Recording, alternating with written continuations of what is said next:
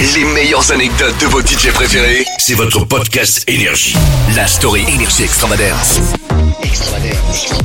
Vous écoutez votre podcast énergie, la story énergie extravagance. Je m'appelle Thibaut et euh, bah la story énergie extravagance, c'est votre podcast énergie où je reçois des DJ, des producteurs hein, qui viennent raconter des anecdotes sur ce qu'ils ont vécu, des anecdotes de tournée, des anecdotes euh, drôles qu'ils ont vécu peut-être avec euh, avec des potes aussi.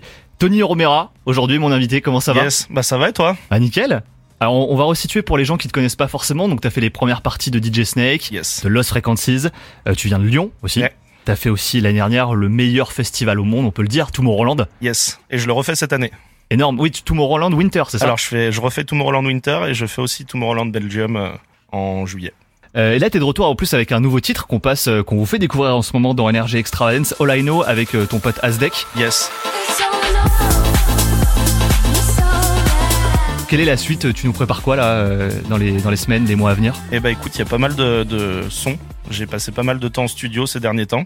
Donc euh, beaucoup de musique qui arrive et que je joue euh, actuellement dans mes sets un peu de partout. Alors moi, j'ai entendu dire qu'il y aurait une collab avec Martin Garrix. Arriverait. Non, il y a rien de prévu avec lui. Par contre, avec d'autres gros artistes, yes. D'accord. Et donc là, c'est pour 2023. Ouais. Trop trop cool. Bon, bah, on a hâte de voir ça alors. Bah moi aussi. La story Energy Extravagance avec Tony Romera. Quelle anecdote tu veux nous raconter aujourd'hui? Bah écoute, il m'est arrivé un truc euh, assez marrant il y a quelques années.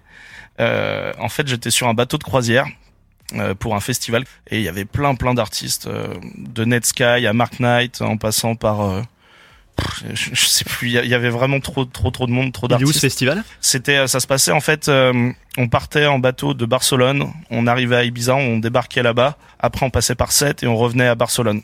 Ok. Donc c'était dans la Méditerranée. Voilà, on faisait un tour en fait, on, on était en train de cruise ouais. Le cadre Et- idéal quoi. Enfin, Ouais, c'était incroyable. Du coup, il y avait des, des scènes sur tout- toutes les, sur tous les ponts. T'en avais euh, pont supérieur, euh, à l'arrière du bateau, devant. Enfin, franchement, c'était, c'était super cool. Et en fait, euh, un matin, le matin où on a débarqué à Ibiza, moi, je jouais euh, justement avec mon meilleur pote encore, euh, Jojo de Bellecour.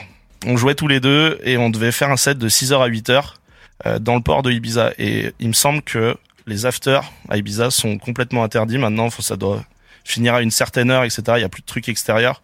Attends, c'était 6h à 8h du mat? Ouais. Ah la vache, ah oui, donc là c'est after de l'after même. ouais, ouais. bah, du coup, on jouait à, à cette heure-ci et on était censé close la stage. Ok. Et euh, donc, on a joué 6h, 8h, super bien passé. Les gens super chauds, lever de soleil, Ibiza, euh, incroyable, le cadre idyllique. Et, euh, et à la fin, en fait, donc à 8h, les gens commencent à dire one more track, one more track. Et moi, je me chauffe, je dis bon, allez, on est reparti. Et en fait, je pense que je l'ai fait cinq fois environ. et si tu veux, t'avais les mecs de la technique derrière qui étaient là en train de gueuler, les gars, on stop, on stop, on stop. Mon acolyte, il me disait, franchement, Toto, vas-y, arrête, fais pas le con, on, on arrête. et euh, moi, je sais pas, je me suis chauffé. Les gens à chaque track, ils redisaient one more track, one more track. Et du coup, bah, on a fini une demi-heure après. Et, Ah, euh, vache. et en fait, après coup, il y a eu euh, des articles dans le Daily Mail et sur euh, sur plein de sites internet. Ça en a parlé un petit peu de partout. Il y a eu 400 plaintes au commissariat de Ibiza parce qu'on a foutu le merdier en fait là-bas. Oh merde. Eu 400 plaintes et du coup voilà ça a beaucoup parlé. C'était fou mais on s'est éclaté. Et il s'est passé Super quoi moment. Il s'est passé quoi après ça là? Bah je crois que le festival a pris une grosse amende et il n'y a pas eu de deuxième édition. Ah merde. Le festival n'existe plus.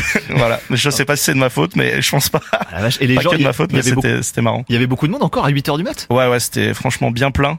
Et puis les gens étaient- trop chauds et la vibe était incroyable. T'es dans, t'as Ibiza, t'es dans le port, euh, lever de soleil, etc. Enfin, tu vois vraiment le cadre euh, ouf. Donc les gens ils clair. voulaient pas partir en fait. Et euh, vu que c'était un festival sur plusieurs jours, les gens avaient encore le temps d'aller dormir dans leur cabine toute la matinée, etc. Ouais. Donc là ils voulaient juste euh, rester et s'amuser. Par contre, les techniciens, ils devaient faire la gueule, hein, parce qu'ils devaient être fatigués. Franchement, ils étaient pas contents. Je, je me suis un peu fait engueuler, mais mais bon, le, le principal c'est que les gens ont kiffé. Incroyable. Merci Tony Romera pour Merci cette story toi. énergie extravagance. Merci.